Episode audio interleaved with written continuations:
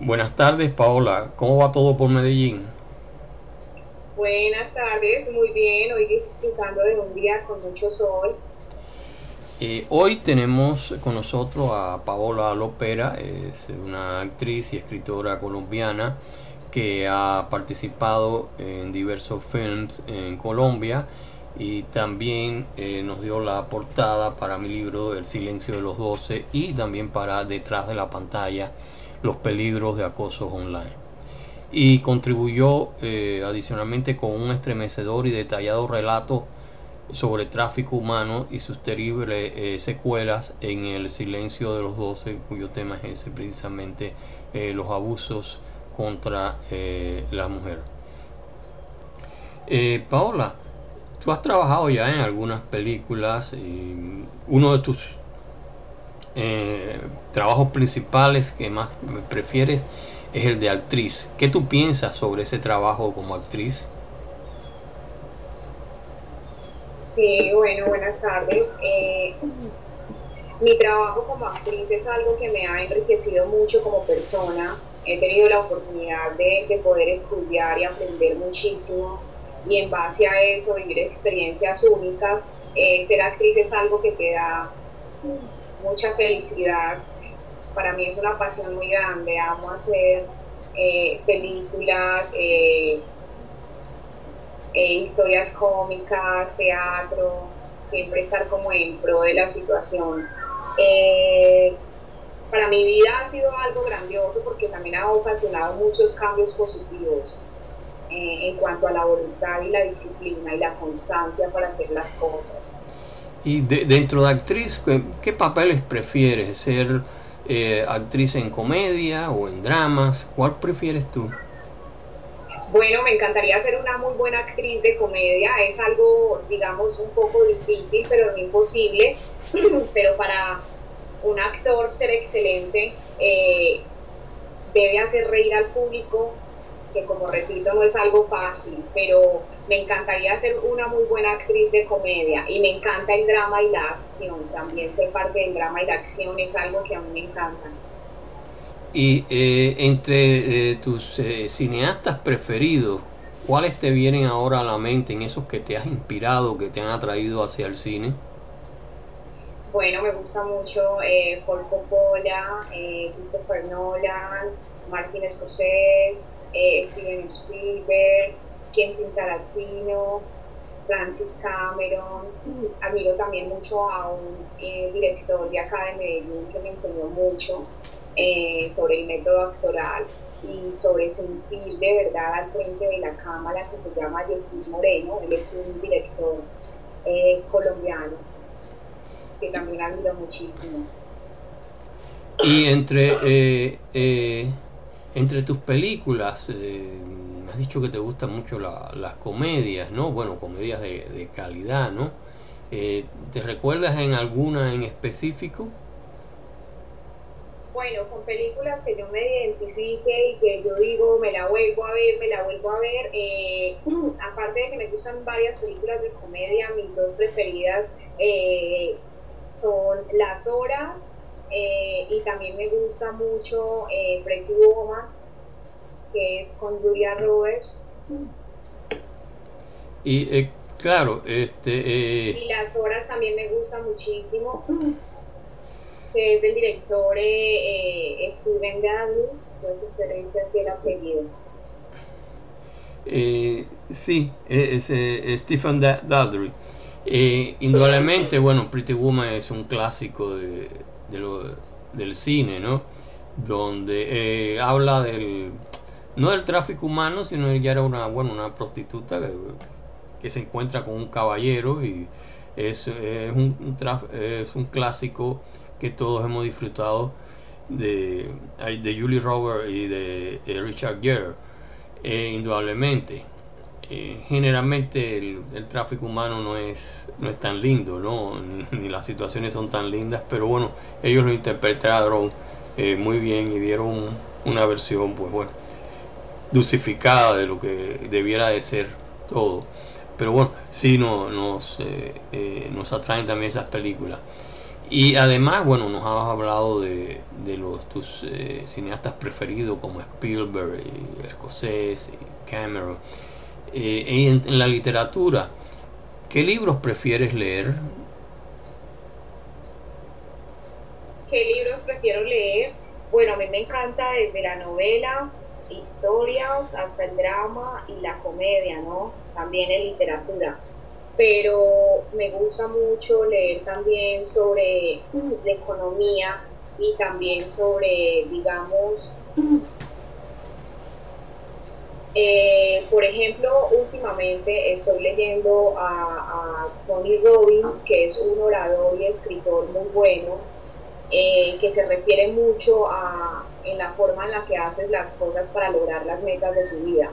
Entonces, estoy leyendo mucho como en base a esta situación y administración de empresas también estos últimos días. Pero yo diría que, que una actriz siempre está leyendo algo, porque hay que leer muchísimo, eso te enriquece tanto, tanto, tanto que empiezas a ver, a escuchar y a, y a actuar diferente.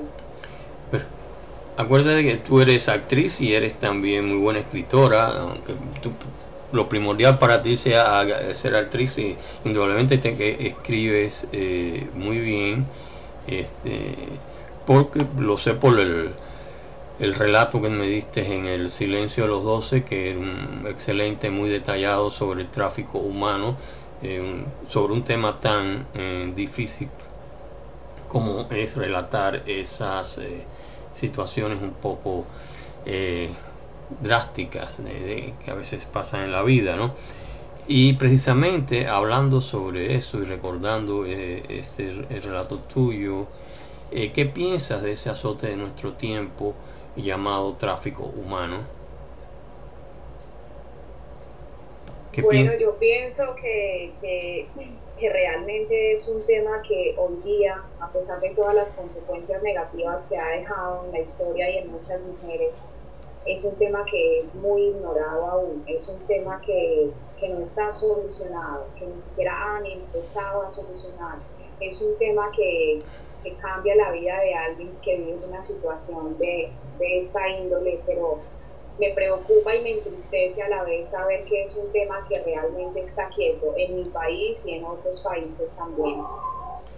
Eh, sí, el, tráfico humano sucede en todas partes, eh, empezando eh, por, en Estados Unidos, por supuesto que hay, pero también en Europa, es decir, eh, de los países del este van hacia Gran Bretaña, que es el principal receptor de tráfico humano, pero ocurren en, todas partes, como yo te hablé de de esta colaboradora que tuvimos en el Silencio de los Doce, una francesa estudiante de la Sorbona, que fue secuestrada en el 2011 y este, eh, en pleno París fue secuestrada ella y una amiga que iban a una cita para eh, eh, una entrevista en un cortometraje. Generalmente eso es una de las tácticas que utilizan eh, atraer con algo eh, muy brillante como son un papel dentro de, una, de una, película, de un cortometraje, eh, atraer a la juventud y después, bueno, que caen en, la, en las redes de la, del tráfico humano ya es muy, muy difícil salir y las consecuencias y, después quedan para toda la vida. Y ¿Tú piensas que los gobiernos te toman seriamente los peligros y los daños del tráfico humano? No, para nada, Ismael. Yo pienso que este tema para los gobiernos es como algo sin importancia. Los gobiernos no se toman en serio este tema en ningún sentido ni en ningún aspecto ni el de mi país ni el de los otros países, porque uno que vivió la situación sabe y es consciente tristemente de que al llegar a un aeropuerto internacional, de verdad todo el mundo en, parte está este, involucrado en la situación. Entonces, no, los gobiernos simplemente no le prestan importancia a este tema. Sí, generalmente eh, las eh, las personas que pagan parte del tráfico humano cuando van de un lugar a otro o van clandestinamente, es decir, no entran por los aeropuertos y o si entran por los aeropuertos entran con sus visas ya con todo reglamento, ¿no? Eh, son esas las dos alternativas que tienen dentro del tráfico humano, pero que en realidad no es una de las modas, tú sabes cómo es nuestra época, donde las modas es, por ejemplo, todo el mundo ahora habla de, del pobre Juan Gabriel que se murió más bien joven, y aunque era un gran actor, pero bueno, hay cosas realmente mucho más eh, tristes y catastróficas como es como el tráfico humano, que nadie eh, habla de estos, eh, de estos temas en nuestra época, y aunque siguen existiendo. Y cuáles son, es decir, es decir, ¿qué tú piensas de, del cine actual? ¿Piensas que el cine actual es un más banal de lo que era ese cine de, la época clásica de, de, Fellini o del mismo, eh, es decir, del, de, ese de, escocés, del mismo Spielberg. Eh, ¿Qué tú piensas que ahora el, cine es un poco más banal o, es, eh, o que eso ya cambiaron los temas? O, ¿Cómo tú ves eso?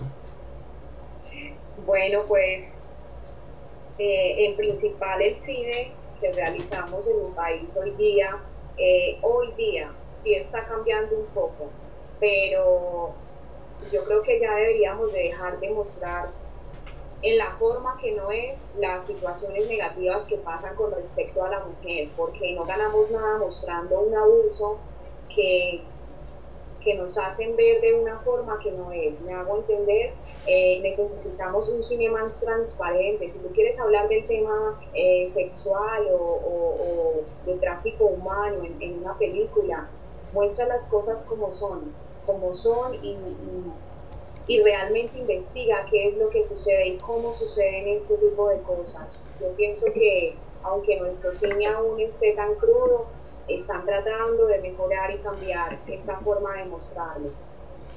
Y eh, en ese cine, estamos hablando de Colombia, que, eh, también hay, bueno, hay libros, hay parte de la literatura que explica la, situación en Colombia de violencia que ha tenido por décadas y el cine ha tratado también un poco hacer esto. ¿Qué tú piensas de esas conversaciones de, que hay ahora de paz, que no podemos, eh, como colombianos tenemos que hacerte esa pregunta?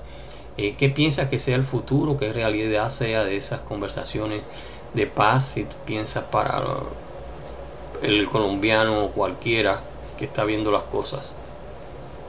Bueno, Ismael, yo con respecto a este tema tan tedioso pienso que si tú vivieras acá y vieras las situaciones que los colombianos de, de pocos recursos tienen que atravesar para sobrevivir, tú yo creo que tú te sentirías más impotente que yo, no sé, pero es muy confuso. Yo no creo en este, en este tipo de, tratados porque hemos comprobado que nuestro gobierno honestamente lo único que hace es jugar con las personas, con los votos, con las decisiones o opiniones del pueblo. Entonces yo en este tipo de tratados honestamente no creo. Aparte me parece muy irónico que en un país como el de nosotros, donde tenemos tantas maravillas, eh, tengamos que pagarle a personas que han ocasionado tantos daños, a tantos niños, a tantos seres de nuestras ciudades, nuestros pueblos, nuestros barrios, para que supuestamente pagándoles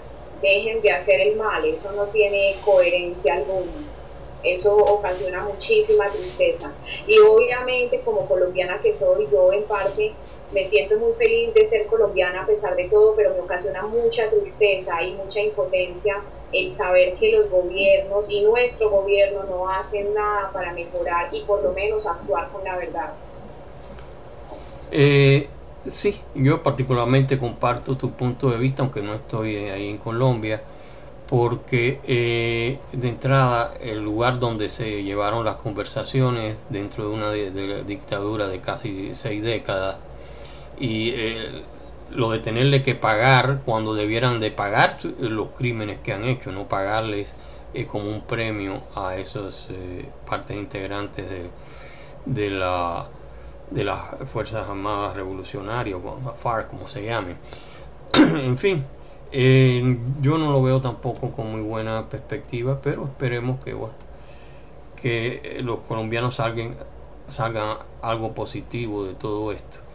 Y eh, para hablar un poco más ahora sobre cine, sobre tu futuro, ¿qué, ¿qué, nos puedes decir de tu futuro como actriz? ¿Qué planes tienes para el futuro?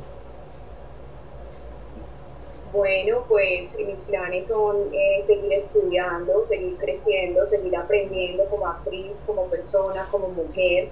Eh, como actriz, mis planes a, futuro, eh, aspirando que para el próximo año tengo algo chévere, algo que, que me hace feliz y es actuar para mi propia historia, sentir para mi propia historia, para mostrarles eh, una parte de la verdad de mi propia historia. En una película que se llama Instintos, que realizaré eh, con el director Germán Medina, que también es un director antioqueño, colombiano, muy bueno, eh, un gran colega mío. Entonces, estamos en ese proyecto ahorita, no puedo dar detalles de, de rodaje o de lanzamiento aún, pero es un proyecto chévere, grande, enriquecedor y eso me hace muy feliz. También ahorita como escritora estoy en, en, mi plan, eh, realizando mi blog y mi página web porque quiero que muchas personas me lean y conozcan un poco más sobre mí, sobre mi vida, sobre mi vivencia y sobre mi, mi, situación actual, eh, que es pues obviamente continuar con mi carrera y ser una gran empresaria y una gran escritora.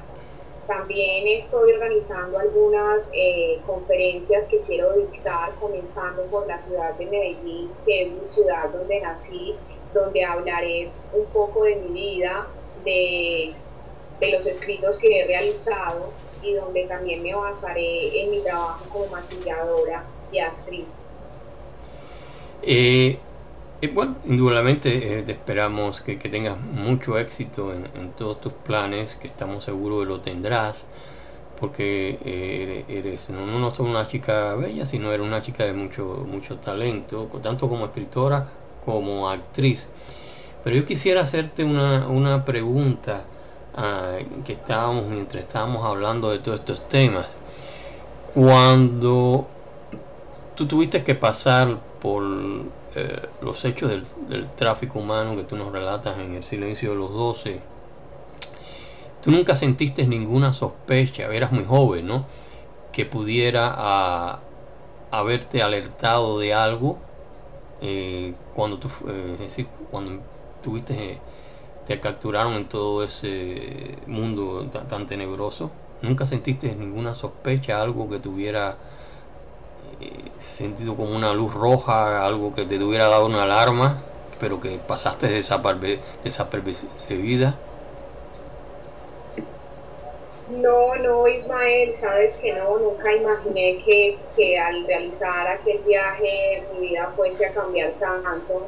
Eh, fue algo que, que, surgió con respecto a un casting que realicé en, en su momento no tenía idea de lo que iba a suceder, no, no tenía idea en ese momento de que, de que hubiese posibilidad de, de vivir situaciones tan tediosas como mujer, no tenía certeza ni claridad de lo que iba a suceder. Yo simplemente iba a realizar un viaje para trabajar eh, como modelo, con contrato firmado y todo, y y no, no era para eso, pero no tenía claridad de lo que iba a suceder. Eh, porque ese mismo cuento, pudiéramos decirle, fue lo que le pasa a esta muchacha que te estaba hablando, en, que también colaboró en El Silencio de los Doce, la, la francesa, eh, que ella me dio varios relatos para El Silencio de los Doce de ella, de otra amiga en la Sorbona y es y eh, le hicieron el mismo eh, cuento de que iba a trabajar en un cortometraje y, desapareció simplemente. Eh, a los tres o cuatro días la madre me contactó y yo le conté que, este, que había ido a, hacer una prueba un cortometraje y nadie, nadie sabía nada de ello. Y así estuvo desaparecida pues un buen rato. Después reapareció con grandes secuelas y grandes problemas lamentablemente. Eh, porque eh, no, no, todos, incluso, eh, no solo en las secuelas sino que muchos, muchas de estas mujeres pues simplemente no, no reaparecen nunca, las matan, las eliminan, entonces tú lo sabes bien. Pero bueno, Pau, te agradezco mucho todas tus experiencias que nos has contado y todas tus opiniones que son muy valiosas.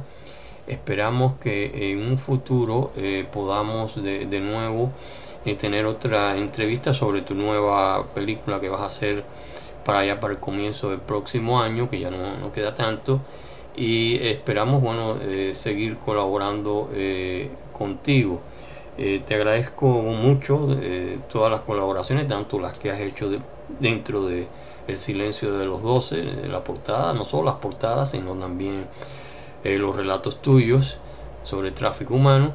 Y te agradezco mucho también tu tiempo en esta entrevista. Eh, ¿Tienes algo que agregar para terminar? O? Bueno, Ismael, muchas gracias a ti, a las personas que, puedan escucharme.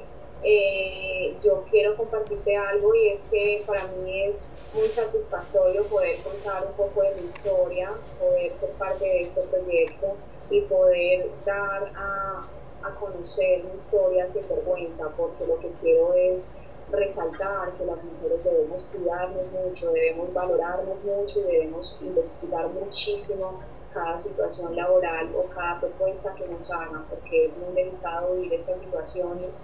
Y aunque las personas siempre tienden a juzgar sin saber la realidad, es muy importante eh, ponerse en el lugar del otro y saber que cuando uno vive estas situaciones eh, en carne propia, pues en presencia propia, eh, de verdad que marcan tu vida, pero todo eso tiene que ser positivo para tu vida y tiene que ayudarte a crecer y a ser mejor cada día como persona.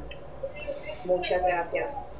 Bueno, muchas gracias a ti, eh, Pau. Esperamos eh, volver a encontrarte por este medio y volver a eh, hablar sobre todos estos temas que son eh, tan apasionantes como... Mm, ignorados por una buena parte del público hoy y ignorados también por una buena parte de la prensa y de los gobiernos, pero que son temas muy vigentes que han pasado y siguen pasando a pesar de que sean ignorados, no quiere decir que hayan desaparecido. Eh, muchas gracias y muy buenas tardes. Ya nos vemos. Bye bye.